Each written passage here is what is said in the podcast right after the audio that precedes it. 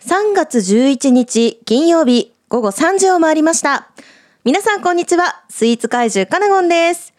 本日3月11日で東日本大震災から11年を迎えることになりました。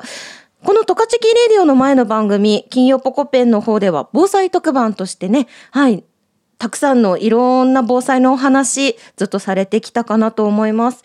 昨今の日本では地震のみならず豪雨や豪雪など残念ながら自然災害が尽きない、毎年尽きないですよね。はい、本当に多くなったなと思います。いつ何時何が起こるかわからない時代だからこそ日頃の備えがどれだけできているのかが大切になってきているかなと思う今日この頃のカナゴンです。ちなみにね、あの、カナゴンは、あの、ブラックアウトありましたよね。胆振東部大地震の時ですかね。その時からすごくまめにガソリンを入れるようになりました。あの時本当にね、ガソリン少なかったら、ガソリンスタンドにすごい行列ができて、皆さんも大変な思いされたかなと思います。ガソリンはね、あの本当に入れとくと、寒い時も暖房に使えることがあるかもしれないし、車内が。あとはその充電に使えるかもしれないし、あとはラジオも聞けるかもしれないということで、車の準備っていうのをね、とあの北海道の方は皆さん常に心がけてもいいんじゃないかなと思います。ぜひね、皆さんの防災もあのメッセージで教えてくれたら嬉しいです。では、本日のゲストお呼びしましょう。瀬川さん。こんにちは。はい。総合印刷株式会社営業部の瀬川です。よろしくお願いします。はい、瀬川さんよろしくお願いします。瀬川さんは普段総合印刷でどんなお仕事されてるんですか？はい、私は印刷会社ですので、仕事の内容としましては、主にまあ会社さん、会社関係、会社さんであれば、えーその、えー会相手の会社さんで使うような、はい。まあ事務用品のまあ伝票類ですとか、うん。あるいは販促品のえー DM ですとか、まあ、そういうような印刷に関わるようなものを作りたいという方からの、はい。えーと打ち合わせをさせていただきながら実際に印刷商品としてお届けする、まあ、そういう、えーうん。なんでしょう橋渡し役といいますか、はいそういう役割を普段させていただいています。はい、ありがとうございます。本当にね、印刷会社の、まあ、顔とも言える営業部で、あのーお仕事されている瀬川さんなんですけれども、瀬川さんはなんか普段防災で気をつけてることってありますか？防災うねん防災いや今ですねカナゴンさんのちょっと話を聞いてて、はい。そういえば防災についてあんまり意識してやってないなっていうふうには思ったんですけれどもただあのーなんでしょうか先ほどカナゴンさんがおっしゃってた、はい。このやっぱり燃料車の燃料ですねうん。はもう、うん、本当に少なくなる3分の2ぐらいですね、うん。ガソリンのあの燃料のメモリが、はい。なったらやはり満タンに入れるっていうことは意識していますし、うんうんうん。あと家の中ではですね僕こう見えても結構心配性なんですよ。はい。なのでやっぱりあの夜夜中とかあの本棚とかがこう倒れてきたら嫌だなっていうのがあってあのなんですか？あの L 字の金具を。本棚の上とそれから壁地ですであの、まあ、ビスで留めてっていうようなことはですね今してるんですよね。あはい。はい、あとちょっと非常食とかそういうのっていうのは本当はテレビとかを見ると、うん。そういうの準備しときましょうとかって、まあ、あの自治体のその広報誌なんかでもお知らせをもらうんですけれども、はい。残念ながらやっぱりそこはですねお。ちょっと人事のような風になんか自分も感じてて、まあ、しっかり準備してないなっていうのを今ちょっとここで改めて感じたところですね、うん。まあ、準備しでしなければなというふうに思ってます。いや本当ですね。まあせっかくのまあ11年目を迎えるということなので、瀬川さんもぜひご自宅でご家族の皆さんとね防災のお話ししていただければなと思います。いや本当ですね。はーい。それではあの本日は瀬川さんとお送りする30分。どうぞ最後までお付き合いください。では瀬川さん行ってみましょう。十勝応援。トカチキレディオ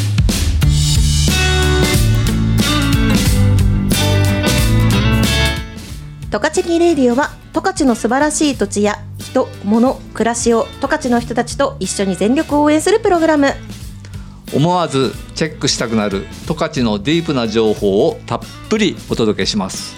番組へのメッセージは fm761 アットマーク fmwing.com またはトカチェキウェブサイトのお問い合わせフォームよりお待ちしております。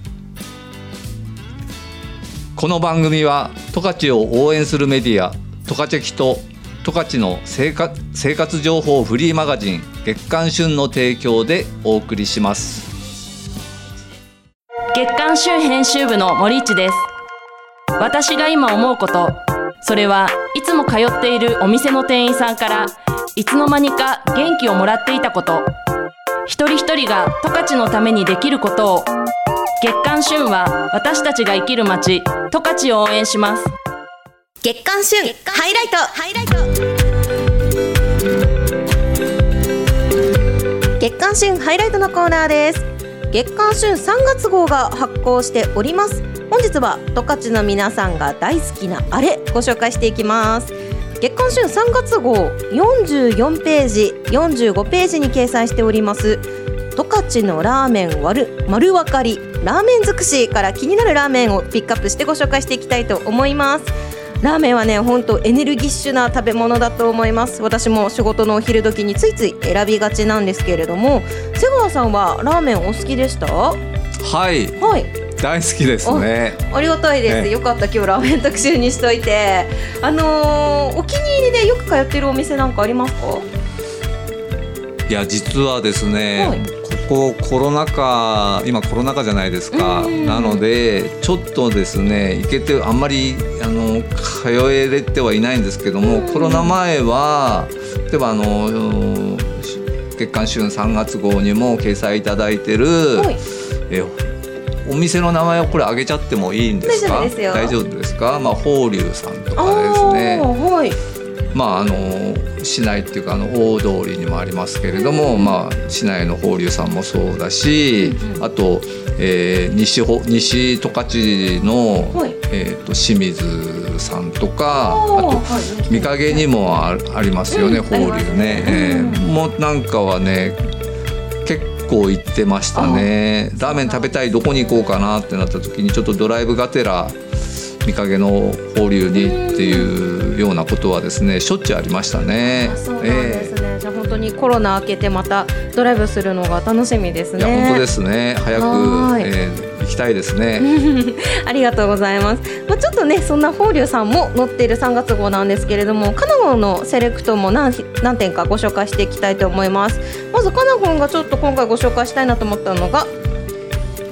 44ページ掲載の夜ウルフさんです。はい、タイトルの下にねすぐある帯広の西エリアにあるお店なんですけれども、こちらあのお昼はメンズキウルフさんというお名前でお店やられてまして夜になるとこのつけ麺とラーメン夜ウルフと名前を変えて営業されているということですこちらの夜ウルフさんは牛骨ラーメンとつけ麺をメインで提供されているお店になりまして回紙面でご紹介させていただいているのが燻製醤油というメニューになります。こちら牛骨パイタンのスープに燻製をかけてある醤油だれを合わせたラーメンということであのかなり気になっております。牛骨もね帯広市内だと、うん、割と珍しい方なんじゃないかなと思いますね。そしてもう一点ご紹介したいのが味明治桃太郎さんの鉄火タンメンというメニューです。こちらも44ページに掲載しております。ちらの桃太郎さんはですね昨年末オープンしたばかりの札幌の人気ラーメンチェーンということであの麺も餃子も自社工場で作ってて大変人気みたいですね。あの餃子もセットで頼むをおすすめしたいんですけれどもこちらの鉄火タンメンねあの唐辛子と山椒が効いた野菜たっぷりの辛味噌ラーメンということであの私山椒と唐辛子がめちゃくちゃ好きなので大変気になっております。瀬川さん3月号で気になるお店ご掲載されてました？そうですね。僕はですねこの三楽さんとおっしゃるんですか？み3号さんです三ね号さんですか、はあ失礼しました。でなんかここのですねすごいなんかラーメンボリュームがあって美味しそうだなーって食べたはい食べたいなっていうのは今思ってますね。ありがとうございます。ご紹介してある三号さん西帯御店さんの方のラーメンはですね特製肉味噌ラーメンということであのチャーシューの他にねすごいどっさり肉味噌が乗ってるボリューム満点の味噌ラーメンになってますので、写真でもなんかすごいですよね。うんボリューム感じてもらえるかなと思いますまあそんなね月刊誌3月号ではラーメンたくさんご紹介しております3月号はトカチェキウェブサイトでもオンライン上でご覧いただけますので出先でも簡単にチェックできますのでぜひご利用ください。月以上月刊新ハイライトのコーナーでした。ではここで一曲お届けします。月刊旬編集長の中川です。私が今思うことそれは当たり前のように広がる美しい風景は見えないところで誰かが支えてくれていること。一人一人が十勝のためにできること。を月刊旬は私たちが生きる街十勝を応援します。トカチェキレディオ。カナゴンのおやつの時間。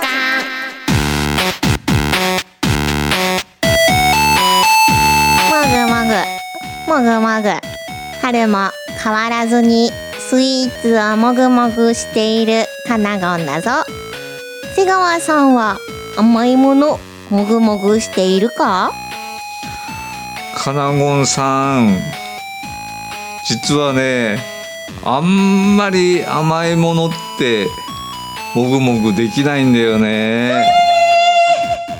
今日はご家族のためにも美味しいおやつ覚えていってくださいオッケー。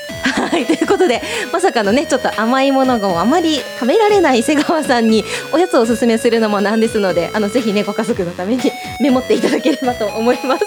本日ご紹介しますのはティラミスご紹介していきたいと思います。こちらお店はですね西五条南2丁目にありますステーキ洋食四季見グリルさんの自家製ティラミスケーキ。こちらをですねピックアップさせていただきました。本日はお菓子屋さんのティラミスじゃなくて洋食屋さんのデザートのティラミスということでねあのまた少し違った角度のティラミスご紹介していきたいと思います。まずですねお皿に乗ってくるそのサイズ感は結構なボリューム感があります。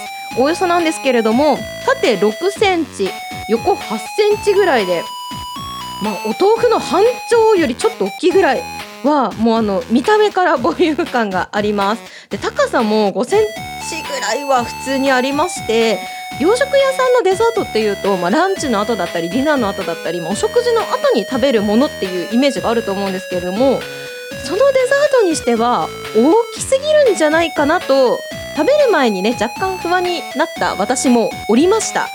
けれどもですねこちら一口食べてみると本当にびっくり。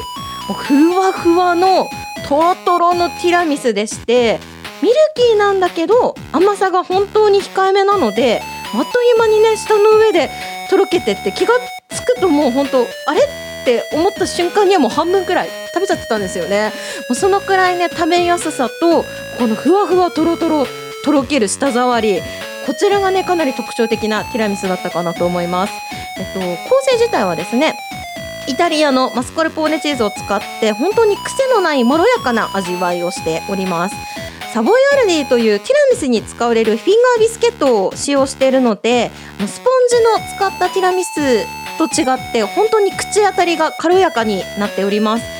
ビスケットを浸すコーヒーシロップも香ばしさを残しつつもガツンとコーヒーのねシロップの味わいが来るというよりは結構おとなしい味わいで作られているのでミルキーに食べやすくまとめた味わいとなっておりましてパクパクパクパクパクパク。あの 私あれ何分何分もかかってたと思うんですけどでも12分ぐらいで本当にね瞬殺しちゃいました。あのお肉食べた後だったんですけどあのしきみぐりさん本当ステーキとかあの美味しいのでお肉食べた後にすごいスピードで完食してしまいましたね。あのティラミスも本当にね今すごくタイプがあると思います。しっかりぎっちりみっちりしたタイプのティラミスだったり本当にクリームのようにねどちらかというと滑らかさを売りにしたものだったり食感も味もお店によって様々なのでティラミス好きの方はねぜひこのふわとろティラミスしきみぐらりさんの商品食べてみていただきたいなと思います。ご紹介したスイーツはですねスイーツ怪獣カナゴンのインスタグラムの方でも詳しくご紹介していますのでぜひチェックしてみてください。以上カナゴのおやつの時間でした。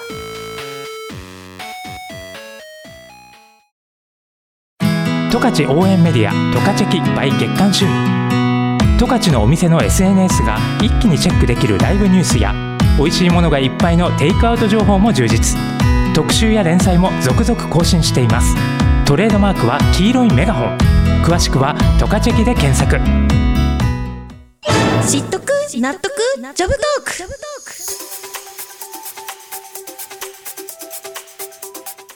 知っとく納得ジョブトークのお時間です本日のゲストは総合印刷株式会社営業部の瀬川さんにお越しいただいております瀬川さん改めてよろしくお願いしますはい、よろしくお願いします。はい。さて、このね、知っとく納得ジョブトークのコーナーなんですけれども、総合印刷の社員さんとお仕事をテーマにトークを繰り広げ、お時間となっております。今週はですね、あの瀬川さんの前にいつも通り3枚のカードをご用意させていただきました。この中から1枚お選びいただきまして、そこに書かれているテーマについてトークしていきたいと思います。それでは瀬川さん、お好きなものをお選びください。はい。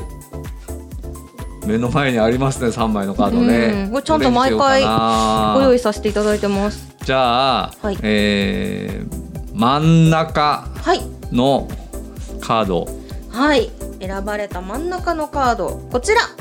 瀬川さんの仕事におけるルーティンを教えてください。うわ一番なんか苦手なやつだな。本当ですか、へーまあね、ルーティンといえば、うん。まあ、日頃、こうちょっと何かをする前にああれ？気がついたら自分必ずこれしてるなみたいなものだったり、まあ、意識してね、うん例えばうん。朝出かける時必ず右足から靴を履くとか、はいはいまあはい。そういうのもルーティンと言われてるんですけれども、はい瀬川さん、はい何かありますか？